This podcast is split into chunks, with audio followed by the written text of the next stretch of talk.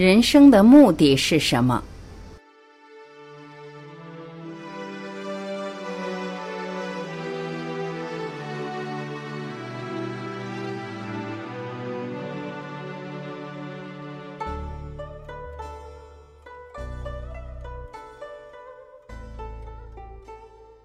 人生的意义就是生活。我们真正在生活吗？当存在着恐惧，当我们整个人生都被训练去模仿、去复制，人生还值得一过吗？在追随着权威的过程中，存在着生活吗？当你追随某人之时，你是在生活吗？即使他是最伟大的圣人、最伟大的政治家，或者是最伟大的学者。如果你去观察自己的行为，那么你会看到，你除了追随别人，什么都没有做。这个追随的过程，就是我们所谓的生活。然而，当你走到了尽头的时候，你会说：人生的意义是什么？对你来说，人生还没有意义。只有当你推开这一切权威的时候，意义才会出现。想要推掉权威很难。什么是从权威中解脱出来？你可以打破法律，这不是从权威中解脱。但是有一种解脱存在于对这整个过程的理解当中，即心灵如何制造出权威。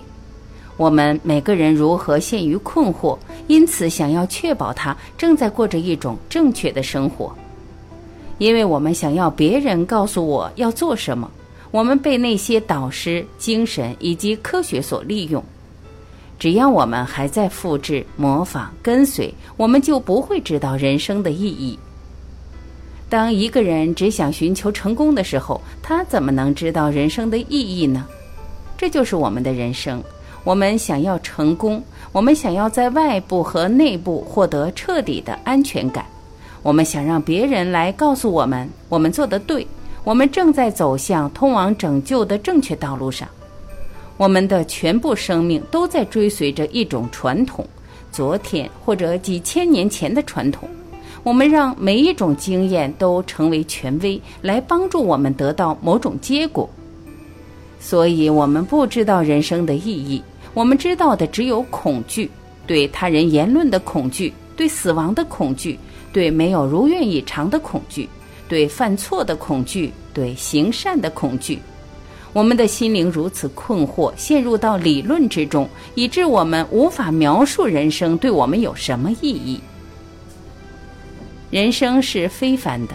当有人问到人生的意义是什么，他想要一种定义，他想知道的一切就是定义，几个单纯的词语，而不是深刻的意义。那超凡的丰富，对美的敏感，生活的广阔。什么是人生？那么，在讨论人生的目的是什么的时候，我们必须发现，我们所说的人生是什么意思，目的是什么意思，不只是字典里的解释，而是我们为其赋予的意义。确实，人生意味着每日的活动、每日的思想、每日的感受，不是吗？意味着挣扎、痛苦、焦虑、欺诈、担忧、固定的工作、固定的业务、固定的官场等等，这一切就是人生，不是吗？我们说人生不只是一个意识层面，而是完整的存在过程，即我们与物、与人、与观念之间的关系，这就是我们所谓的人生，不是一个抽象的东西。那么，如果这就是我们所谓人生，那么人生有何目的？难道是因为我们不理解人生的方式？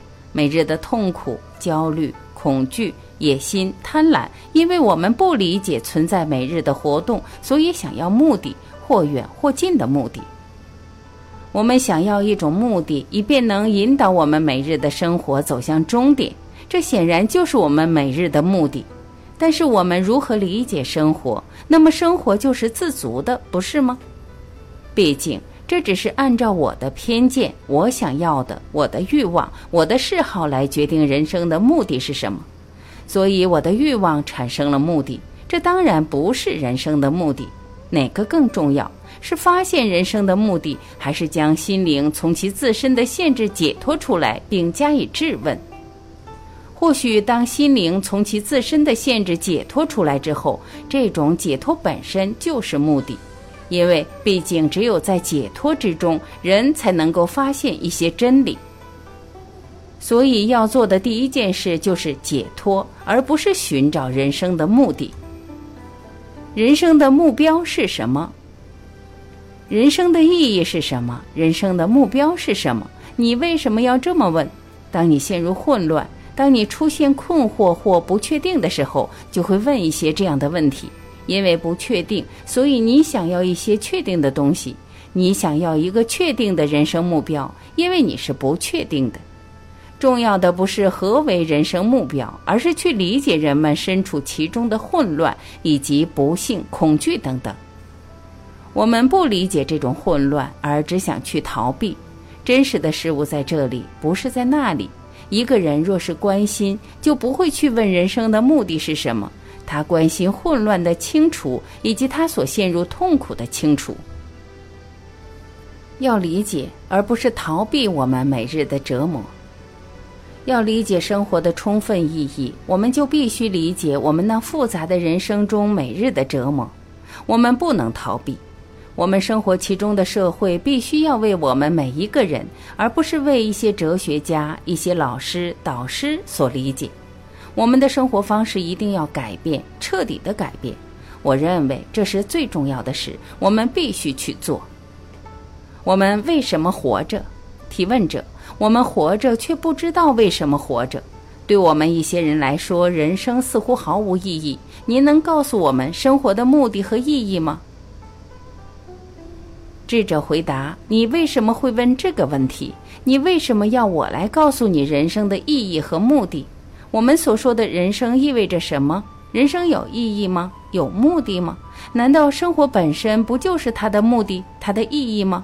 我们为什么还要别的呢？”因为我们如此不满足于我们的人生，我们的人生如此空虚，如此华而不实，如此单调乏味，总是一遍遍地做着同样的事。我们想要些别的，想要一些我们之外的东西。因为我们每日的生活如此空虚，如此迟钝，如此没有意义，如此烦躁，如此愚蠢，以致难以忍受。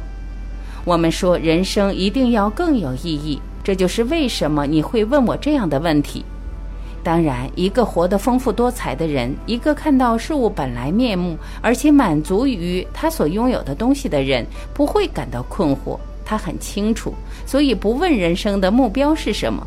对他来说，生活就是开始和结束。我们的困难是，由于我们的人生空虚，我们想要找到人生的目的，并为之奋斗。这样一种人生目标只是单纯的智力活动，没有任何现实性。当这个人生目标被一个愚蠢、麻木、空虚的心灵所追求，这个目标仍然是空虚的。所以，我们的目的是如何让我们的人生变得丰富，不是用钱或别的什么东西，而是用内心让它丰富起来。这不是什么神秘的东西。当你说人生的目标就是幸福，人生的目标就是发现上帝，当然，这种发现上帝的欲望是对人生的逃避，而你的上帝也只是一个已知的事物，你只能让你的道路朝着一个已知的对象。如果你把你的楼梯通向你所谓的上帝，那么这就不会是上帝。现实只有在生活中才会被理解，而不是在逃避中。当你寻找一个人生目标，你就是在逃避，而不是在理解何为人生。人生即是关系，人生就是关系中的行动。当我不理解关系，或者当关系陷入混乱的时候，我就会寻找更充分的意义。为什么我们的生活如此空虚？我们为何如此孤独、挫败？因为我们从未审视过我们自己，从未理解我们自己。我们从不承认这段人生就是我们已知的全部，因此应该给予人生充分而彻底的理解。我们更愿意自我逃避，这就是为什么我们抛弃关系来寻找人生的目标。如果我们开始理解行动及我们与人、与财产、与信仰和理念的关系，那么我们会发现，这关系本身就会带来其自身的奖赏。你不用去寻找。就像是寻找爱，当你寻找爱的时候，你会找到它吗？爱是无法培养的。你会发现，爱只存在于关系之中，而不是在关系之外。这是因为我们没有爱，所以我们才想要人生的目标。